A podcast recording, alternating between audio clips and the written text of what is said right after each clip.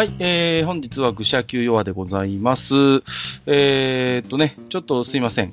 本編予告をしておったんですけれども、おもうちょっとね、え、あのー本編の方は、えーお待ちいただければなと思ってましてね。はい。はい。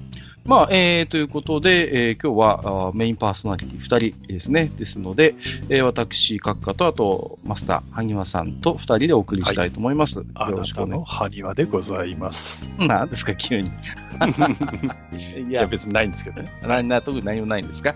えーはいあのーですね、えっ、とマンダロリアンの はいはい。突然、突然空白ができたけど、はい、はい、えーはい。シーズン2がいよいよ始まりましてね。ああ、はいなんかそうみたいですね。そうなあんですよ。なたが好きだもんね、マンダロリアンはね。あのーまあ、1回っていうか2回ももう弱で喋ってるんで、まあ、はいよっぽど入れ上げて留吉さんまで呼んじゃって。そうそうそうそう。ねえ私まだ留吉さんとお話ししたことないんですけどね。すみません。はい。あのーまあね、えーシーズン2が先週の金曜日から、えーはいえーまあ、全世界ですか、同時で、えー配信開始ということで、はい始まっておりまして、ええ。まあ、あんまりね、あの、まあ、ネタバレっていうほどのネタバレがあるようなストーリーでもない。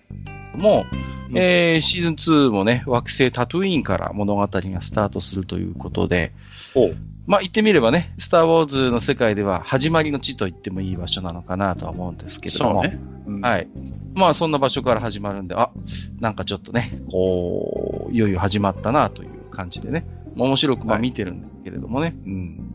あのーシーズン1、まあ、収録時点で、まあ、あのー2エピソード配信されてますけど、はいあの、シーズン1と比べて、非常にこう、なんていうのかな、えスター・ウォーズのいわゆる本殿といいますか、本編とのちょっとこう、関わりを示唆するような、えー場面がちょっと多くなってきたなという印象があります。そうですか。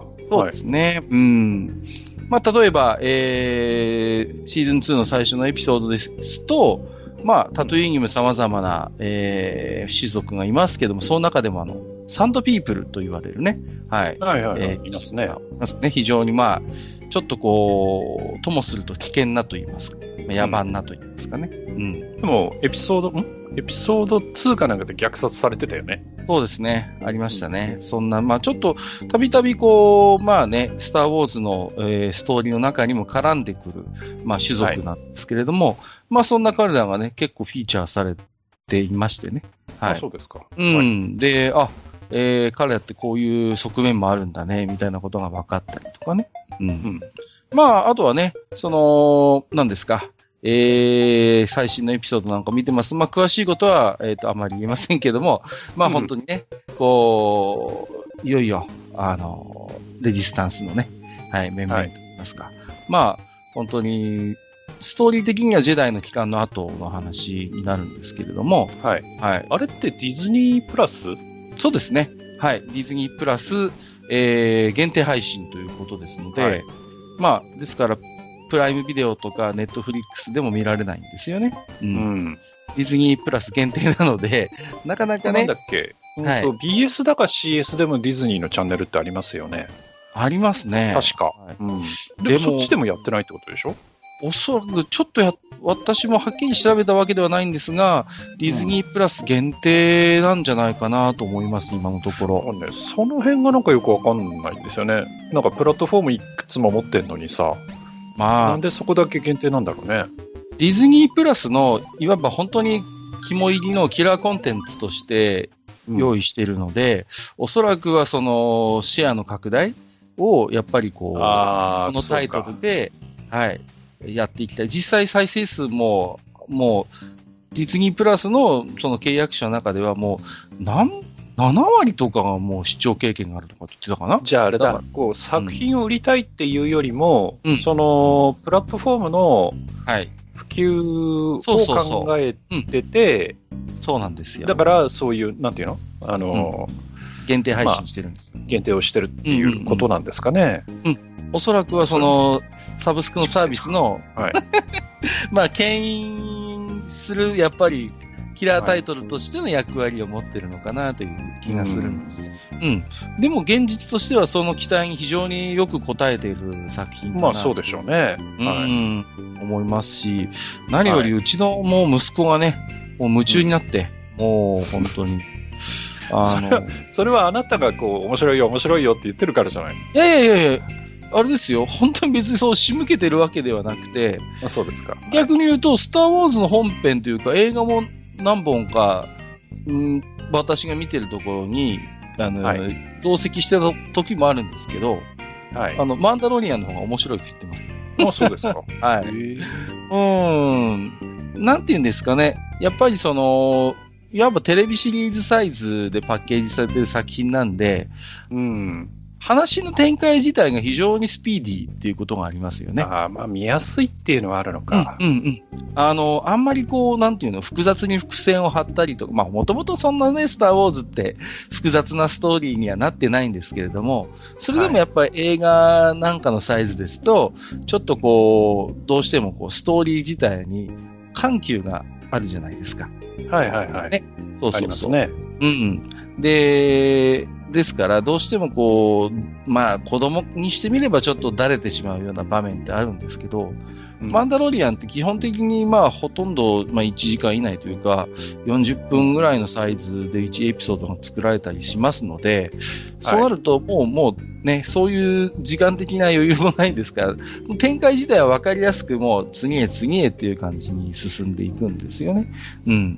うん。だからまあそういう意味で言うと子供が見ていても飽きないのかなという気はしますし、なるほど、ね。あとは、うん、やっぱりその、わかりやすく、例えば、クリーチャーであったりとかもそうですけど、うん、うん、うん、そういうね、兵器もそうなんですけど、そういう本当にこう、かっこいいものとか怖いものみたいなのがわかりやすく登場しますので、うん。まあその辺のわかりやすさっていうところもやっぱりあるのかなと思いますよね。あ、の、前にね、えーっと、あの、CG アニメのあの、それこそ、アソーカとかが出てくるクローンウォーズってあったじゃないですか。はい、はい。あの NHK でもやってましたけど、はい。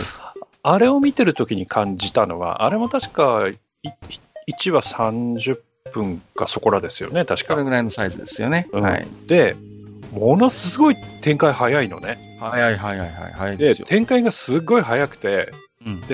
なんだろうって思ったら、はい。あの、昔の日本のロボットアニメうん、うん、うん、みたいな、なんかその、すごい展開の速さがあって、うん。はい。で、なんかこう、うっかりしてると、うん、あれ？これ何の話だっけ？みたいな感じとか、そうそうそうそう。あとこう、1話1話が必ずしも繋がってないから、そうですよね。うん。で、いきなり星が飛んでたりとか、ねうん、するじゃない。うんはいはいはい。だからね、結構なんか、面食らった記憶がありますね、あれは見ててね。ああ、うんそうですよね。ううんん。マンダロリアンはどうなのかしら、その辺ね。いや、マンダロリアンもだからそういう意味で言うと非常に、あの、近いですよね。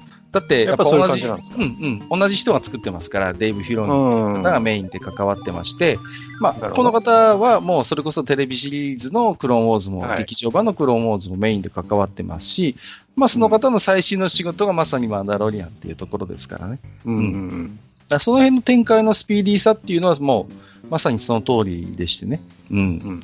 まあ、それがでも、その、なんでじゃあ可能なのかっていうことを考えると、やっぱりスター・ウォーズっていう非常にメジャーなコンテンツの世界なので、誰もがもうある程度その世界観分かってるでしょっていうのが前提になってるっていうのは大きいかなと思うんですよ。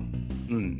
だからやっぱり舞台としては SF になるので、いろいろとこの、その世界の仕組みであったりとか、その世界の状況みたいなものって、全く知らない世界として描くならば、やっぱり説明が必要じゃないですか、どうしても。こまあ確かにね。う、ね、この世界にはこういうものがあってとか、惑星間高速飛行がどこまで普及しているかみたいなところも含めて、いろいろとあるんですけど、そういうもう舞台設定がもうみんなが知ってるっていうところが大きいのかなと思うんですよね。うんだから、わざわざそれを一から描かなくても、もう、うんあの、すぐに、なんていうの、メインのストーリーに入っていけるっていうんですか？うん。はいもうおなおなじみのあのスター・ウォーズの世界ですよっていうことでこう始まるので、はい。うんだそういう意味で言うと、スター・ウォーズのそういう世界だからこそこういう作り方ができるのかなっていう気はしますよね。うんうんうん。なかなかこれがね、あのー、そんなにメジャーじゃない SF 世界を描いたものとするならば、まあこうはいかないんだろうなという気はするんです。うん、はい。あとやっぱりその、フィローニ自身が非常にこう、まあ、まさにその、スター・ウォーズマニアといいますか、もうファンであって、まあそういう本当にこう、ファンへのくすぐり、くすぐりみたいなものもすごい、あの、上手だなっていうところがあるんですよね。うん。で、このフィローギ自身もやっぱり、あの、こう、脚本なんか見てると、ルーカス同様、非常にこう、黒沢映画とかを、こう、やっぱりリスペクトしている節がありましてね。うん。うん、ちょっと、まあ、以前マンダロリアン喋った回でも触れましたけど、エピソード、あの、シーズン1のエピソードでまんま7人の侍と同じ展開をするお話が 1, 1エピソード挟まってたりとかね。うん、うん、そうですそうそうなんですよ。あの、要は、その、なんていうんですか？まあ、主人公であるマンダロリアンがいて、で、うん、まあ、彼が、その、まあ、いわばこう、流れ物というか、まあ、冒険をしてくるような話なんですよね。うん、で、そのベイビーヨーダっていう、まあ、ザ・チャイルドっていう存在がいて、まあ、その、彼をこう、まあ、彼か彼女かわかんないけど、あの、うん、なんとか守っていかなきゃいけない。安住の地を探さなきゃいけないっていうところがあって、はいはい。で、まあ、それでいいなと思えるような、そういう惑星があるんですけど、うん、で、ところが、そこがですね、やっぱりそう、ちょっとまあ、文化レベルとしては低いところなんですけれども、ちょっと悪者がやっぱりこう、ちょくちょくやってきて荒らしていくと、要はね。うんうんうん。だから、用心棒としてぜひお願いしますよみたいなこと言われて、そうそう、その村の用心棒になるんですよね、その。でも、アンダロリアン自身は非常に卓越した、まあね、うん、あの、戦闘能力持ってますんで、そんな、まあね、彼らを追い返して、まあちょっとそこの女性といい仲になりかけるんだけれども、でもちょっと逆に自分たちがいることによって、この村がちょっと危ないことになるからっていうので、こう、また去っていくみたいなね。うん、もう本当にもう、細かい部分まで七人の侍チックな、こう、ストーリーなんかも挟まっていて、うん。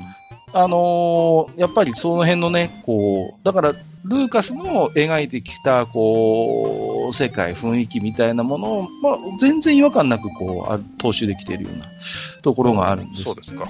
うん、うん、うん。だから、新三部作よりも下手すると、スター・ウォーズらしいスター・ウォーズになってると僕なんか思っちゃうんですよね。正直。うん、うん、うん。あの、変にフォースを持ち込んでない分、あのー、いいんですよね、それが。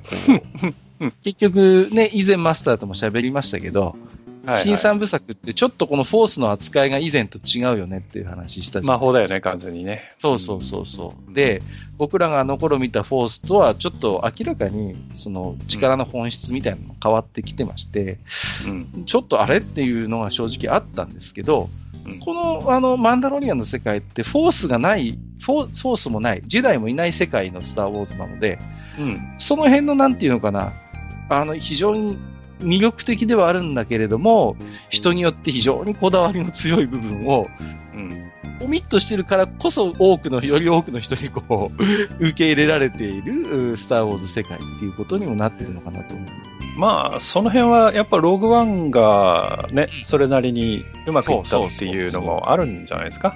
うん。うん、僕らにとってのその、いわゆるフォースの力っていうのは、うん、まあ、変な話なんですけど、やっぱり非常にあの世界において特別なやっぱり力なんですよね。そうだね。うん。で、それゆえに誤解も多いし、非常にこう、うん、その使い手が恐れられたりすることもありますしね。うん。うん、だから、なんていうのかな。で、またその使うものも、まあ、己を非常に厳しくしないと、こう、やっぱ使いこなせないと。うん。まさにその、ライトサイド、ダークサイドの世界、そのまま根幹に関わってくる要素なのでね。うん。うん、なので、やっぱりそういう、こう、特別な思いって、やっぱ僕ら自身もあるんですよね。そのフォースという力に対して。そうそうそうそう。うんうんうん。やっぱりこう、選ばれた人間の、うん、さらにそこから修行を経て、やっとその、得得できるそうそうっていうものだよね。まさにね、そういうものじゃないですか。だから、その、そういったものはこのマンダロリアンにはほとんど出てこない。で、まあ、かろうじてその、ジェダイという存在を一部の者が知っているかなぐらいの感じの世界で、まあ、ベイビーヨーダがたまにそれっぽい力を駆使するんですけども、当初は誰もその力の源を理解できない。それがフォースと言われるものか、もどうかも知らないっていうところから始まるので、うん、で、もちろん主人公のマンダロリアン自体も全然フォースセンシティブでも何でもないですからね。うん。で、本当に、だから、なんて言うんですかね。ちょっと例えが悪いかもしれないですけど、いわばストアウォーズの本殿、本編に出てくるジェダイたちっていうのは、ゴブリンスレイヤーにおける勇者ちゃんたちの世界なわけですよね。まあまあまあ、そうですね。言ってみればね、その世界を動かしていくまさに限られて、ごくごく限られた人物、うん、で、マンダロリアンってたちって、全然そんな世界にはいなくて、本当にいわばもう一般冒険者の世界なんですよ。もうフォースとも時代とも何の縁もない世界で、あの、冒険をしているっていうね。だからこそこう、なんかある種の逆説的にフォースの特別さとか偉大さみたいなものが描かないことによって、まあ逆に強調されているっていうところがよくわかるんですよね。うん。まあ、要はその、世界的にはもうジェダイと言われる存在がほとんどいなくなった世界を描いてますので、だ本当文字通りだから、あのー、ごくごく限られたものしかその力に触れたことがない、知らないっていう世界で、まあ、冒険をしているということになるんですね。あとはね、あのー、一つ一つのシナリオはまあ完結するんですけど、1話完結型なんですけど、あの、はい、非常にこうね、一つ一つのシナリオが TRPG っぽいっていうことを思いますよね。うん。どう、それはどういう？あのですね、うん。なんと非常に TRPG の1回のセッションの、なんというか、本当に王道を行くようなシナリオだったりするんですよ。その。ああ、じゃあなんかこう、依頼があってみたいな？そうそうそう、まさにそうなんですよ。うん、要は、ギルド的なところでそれを受けてみたいな？まさにそうなんですよ。はあ、あの、最初、本当、冒険の最初ってマンダロリアン自身も、賞金稼ぎのギルドにまさに所属していて、で、そこからギルドの依頼を受けて様々な、まあ、要は賞金稼ぎをこうね、ひ、なんていうの、こう、連れてきて、力ずくで、まあね。で、それでお金を報酬をもらって、まあ生活しているっていう暮らし方をしてるわけですよ。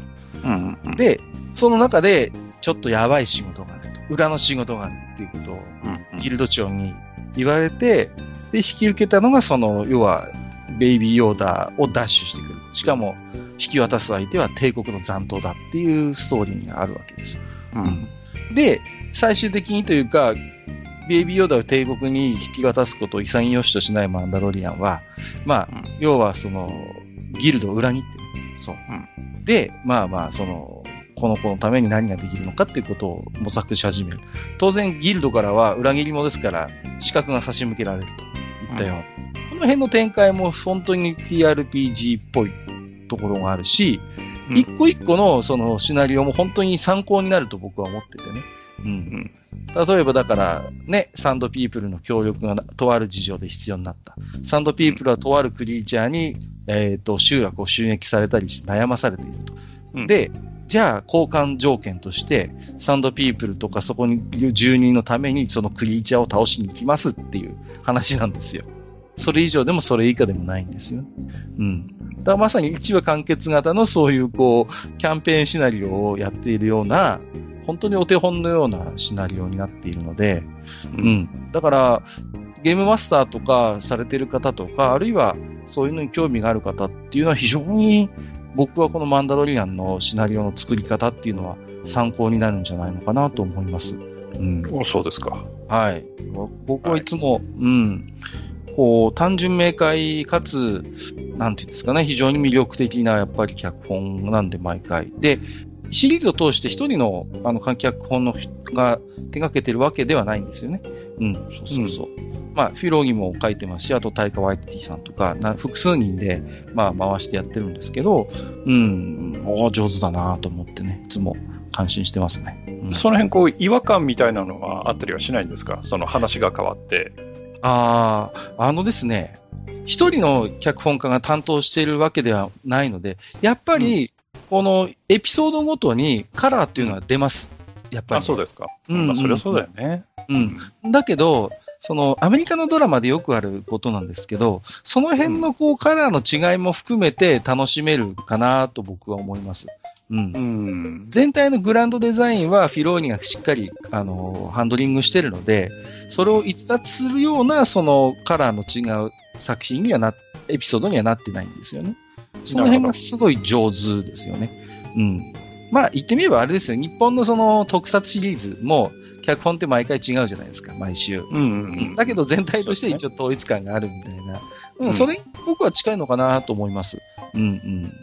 だからすごい上手ですね、その辺がね。うん、うん魅力的だなと思ってます。ですので、ぜひね、僕はマスターにも見てもらいたいんですよね。なんか、ね、その、わざわざそのためにね、その何、ディズニープラスだっけ、はいはいはいはい。それをね、なんか、かドコモのキャンペーンかなんかで、料金プランをなんか何かに変えると、確か1年間無料で見られるっていうキャンペーンがあったはずなんですよね。そんなのあるんですか、うん、うん。ぜひなんか、うん、うちはそれで、あれですよ、あの、なんだっけな、ギガホか何かのプランにすると、その、1年間の無料視聴券がついてくるっていうのも確かあって、へえそう、うん。それで僕は見てるのでね、うん、うん。まあ、ちょっと、興味のあるようでしたら、ちょっと調べていただいて、ぜひ、うん機会がなるほど。たいなと思っております。ああ、はいわかりました。最初話したい話題と全然違う話をしてしまったんです。どうしようか。えっと、一旦この話をここで、はい。マダロリアン、えーおすすめですよ突。然、なんかさ、すいません。その前のなんか打ち合わせと全然違う、いきなりマンダロリアンがとか言い出すからさ、この人は何を言ってるんだろうと思ったんだけど、結局二十何分喋っちゃいましたね。はい。困ったもんです、本当に。すいません。まあ、あのー ですね、スター・ウォーズがお好きな方でね、はい。うん今、なかなか新規コンテンツが、まあね、映画ももう一回ね、立ち上げ直すようですけど、なかなかこう、ね、立ち上げ直すって まあね。古い時代の話になるそうです。あと、オビワンの話もどうなるかちょっとわかりませんが、そんなね、スター・ウォーズ成分が不足してるよというリスナーの皆さんもいらっしゃいましたら、ぜひね、えー、ディズニープラスのスター・ウォーズ・マンダロリアン、えー、おすすめですよということで、お話をさせていただきました。えー、一旦ここで何、の話なんだ。はい。はい、またお会いしましょう。ありがとうございました。はい。